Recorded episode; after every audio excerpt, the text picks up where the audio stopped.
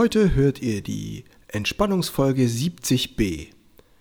Rausgehen und Kräfte tanken.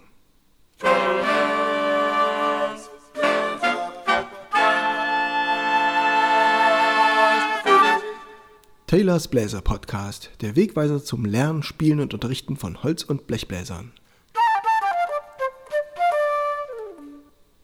Hallo und herzlich willkommen zur Entspannungsfolge 70b Rausgehen und Kräfte tanken. Diese Folge habe ich eingeschoben, weil die zwei letzten doch ziemlich bedeutsam und inhaltsschwer waren. Ich will die noch ein bisschen rumschicken und ein bisschen Werbung machen. Ihr könnt mich dabei gerne unterstützen und die Links weiter versenden. Ihr könnt euch dann zurücklehnen, also das heißt eigentlich Kraft tanken oder kraftvoll euch animieren lassen von meiner Musik heute und dann gespannt sein aufs nächste Mal. Wer heute schon ein bisschen mehr Input haben möchte, der höre sich die Folge 37 an. Boah, was bin ich cool und warum du das nie denken solltest.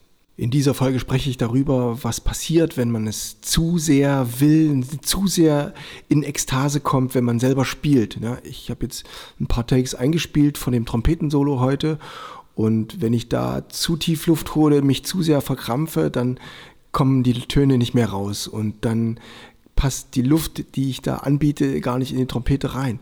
Ich muss also ist ein bisschen cool bleiben noch dabei bei dem, was ich spiele und das gut dosiert abgeben, natürlich trotzdem das Feuer behalten ne? und die Balance zu behalten, darüber spreche ich in dieser Folge, boah, was bin ich cool und warum ich das nicht denken sollte. 37 hat natürlich nichts damit zu tun, dass ihr trotzdem von euch überzeugt seid, dass ihr trotzdem mögt, was ihr selber tut.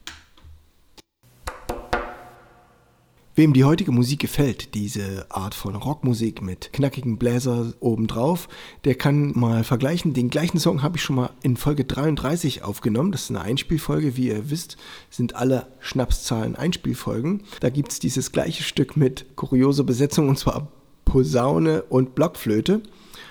Und ebenfalls mit Posaune gibt es Cherry Cake, ein anderer Rocktitel, den ihr in Folge 63 hört.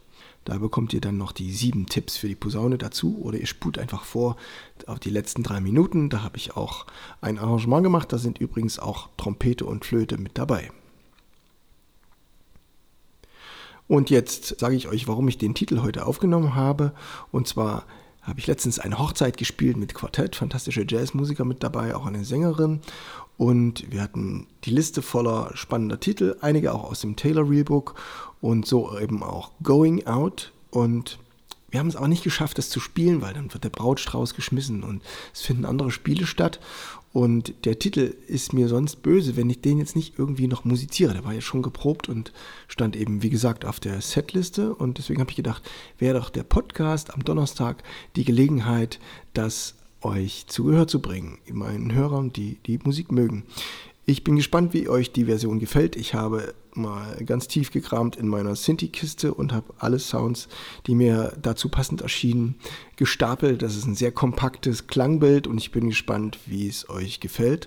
Ob es für euch trotzdem noch rockig genug ist oder schon zu spacig klingt. Lasst es mich wissen, schreibt mir einen Post auf Instagram oder Telegram und empfehlt diese Folge weiter und seid wieder dabei, wenn es nächste Woche heißt, was brauche ich alles für meinen Auftritt. Ich grüße euch von dieser Stelle. Ciao, euer Steven Taylor. Viel Spaß nun mit dieser deftigen Rocknummer Going Out.